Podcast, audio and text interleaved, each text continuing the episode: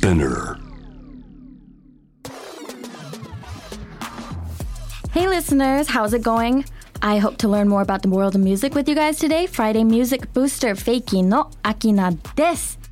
えー私はこの前あのピンクの髪の毛をちょっと卒業卒業しちゃいましてちょっと茶色っぽいオレンジの色に染めたんですけれどもまあピンクの時はですね割と言われがちだったのはアニメキャラクターでなんか可愛いねみたいななんかちょっとキャピキャピみたいなことをめちゃくちゃ言われてまあ嬉しいんじゃないですか。なんか可愛いって言われて。でもオレンジに染めてから一番最初に言われたのはちなみにこれメンバーから、えっと、言われたんですけれどもウィリー・ウォンカって呼ばれました。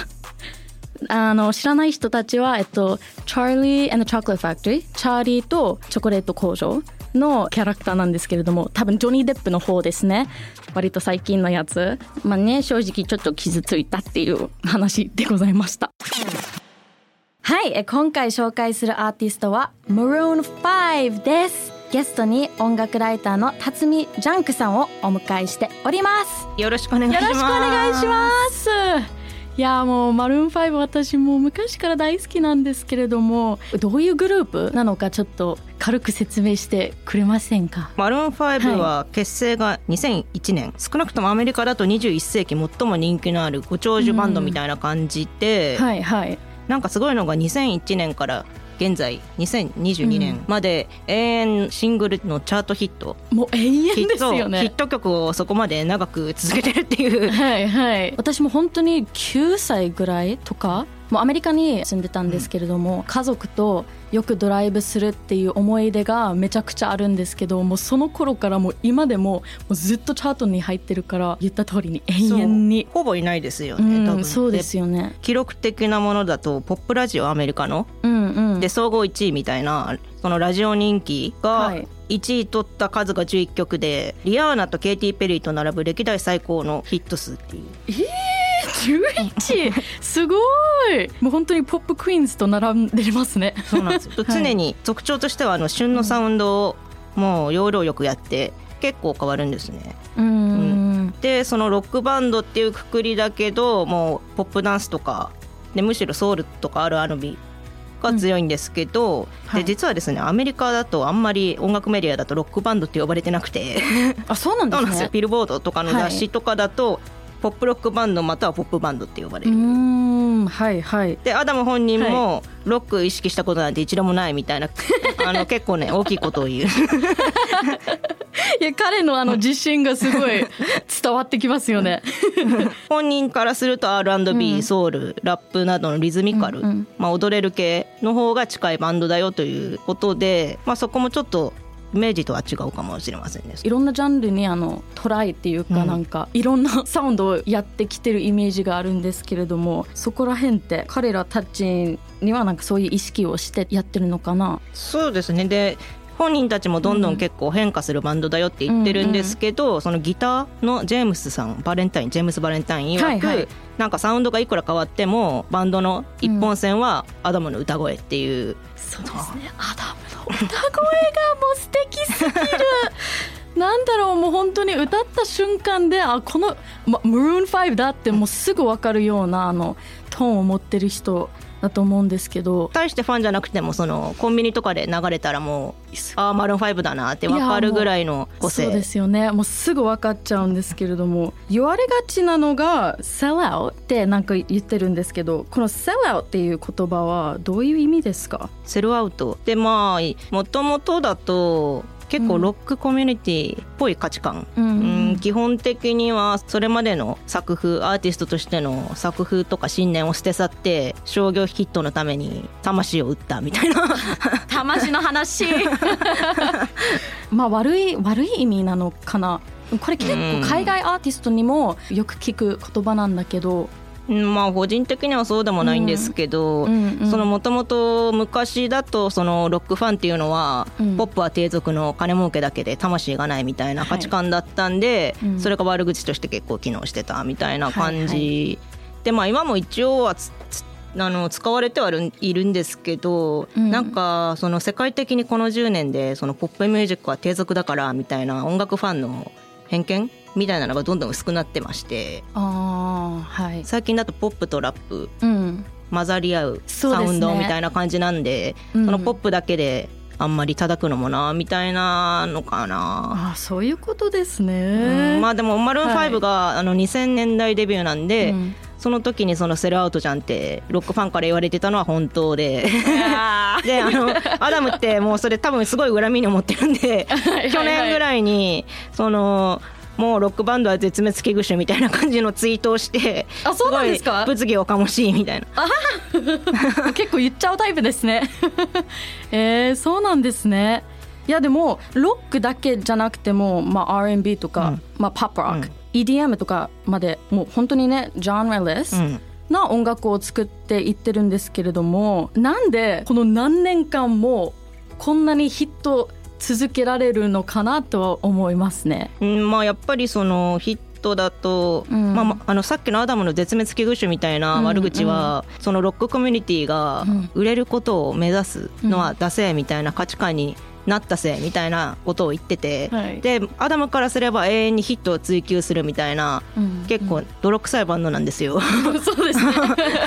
はい。まあ一応基礎はその R&B ソウルなんですけどうん。サウンドジャンルを変えまくるのがある意味ちゃんとヒットさせるのが信念みたいな。確かに。あの聞いてる側も、まあ、言い方ちょっと悪いかもしれないんですけど飽きない、うん。なんかアダムの声もいろんなジャンルにもうぴったり合うような声なので、もうロックだったらもうめっちゃあのなんだろうハスキーみたいななんかうわーってあの叫んでる声も出せれるし結構あのシルキーなんかスムーズな歌い方もできるから何でも合いますねいろんなジャンルに。で多分ちょっと思ったんですけどマルーン5のスタンス的には、うん。マドンナとかリアーナはい、とかジャスティン・ビーバーみたいなポップスターの方に似てるんですね。やっぱりマドンナとかリアーナがあれだけ長いキャリアを築けたのってその時々のトレンドにちゃんと適合していく。確かに。でちゃんと売るみたいな。そうですねでそれと同時に歌声の圧倒的な個性があるからもう何歌っても強烈なセルフブランドで一貫してるみたいな。はいはいはいで確かにそうさっき話したマルーン5のスルーラインは、あのアダムの声だよっていうのも多分一緒なんですよね。うんうんでも声だけじゃなくても結構あの PV とかも なんかもう全部面白いですよね、マルーン5って。早速ちょっとあのファーストアルバムの話もしていきたいんですけれども「Songs About Jane」ジェーンは誰ですか？ジェーン元カノ。まあこのアルバム全部ジェーンのために書いたっていうことですかねこれは。そう最初、はい。なんかもともとカリフォルニアの結構お金持ちの出ではい、ちょっとそれるとあの俳優のジェイク・ジレンフォールと幼なじみ。えそうそうですか？そのリッチなコミュニティですよハリウッドの、えーそう知らなかイケメンとイケメンっていう。確かにイケメン同士ですね。でそのはい。今のギター以外のうん。同級生で始めて、で LA でその最初のバンド「カーラズ・フラワー」っていうのをやってたんですね。あー名前まで違ったんですね。そうこれ面白いのがはい。結構黒歴史って言われてるんですけどお。この昔の はいティーン時代のバンドはもうオルタナロックとかインディーロックサウンドだったんですよ。そうなんですね。レディオヘッドとか好きそうだなみたいな。えー、聞いたことないです。ちょっと今日家帰ったそうら YouTube で検索すると出てくる。フラワで、はい。なぜマルーン5になったかというとーはい。その進学のご都合でニューヨークに移ったんですよ、そこでアダムがニューヨーク現地のヒップホップと R&B にすごい感銘を受けてもう人生観が変わっちゃってもうそこからうちのバンドは R&B ファンクとリズミカルやるっていう。えー、なるほどです。カラズフラワうん。ーで音楽入って、ニューヨークに行ってもうガラッとサウンドを変えよう。そうっていう感じですかね。もうロック少年がはい。ブラックミュージックに目覚めたみたいな、うーん。このファーストが出て、まあ、じわじわなんかラジオとかで売れ出した時、まあ、アダムが回想するところによると R&B ファンクとかソウルっぽいのがロックバンドっぽいのがやってるみたいなのが、うん。当時の音楽ファンでは超衝撃だったらしくてで、まあ、ちょっと持ってるかもしれませんけど アダムが。でだから衝撃すぎてデビュー当時はあの色物のボーイバンドアイドルグループだと思われてたっていう、うーんそうなんですね。バンドみたいに5人ぐらいいるのにうん。楽器やってるやつがいなくてはい大体踊るみたいな。はいでかっこいいいそのアイドル的ワンダイレクションみたいなはい。感じのイメージ。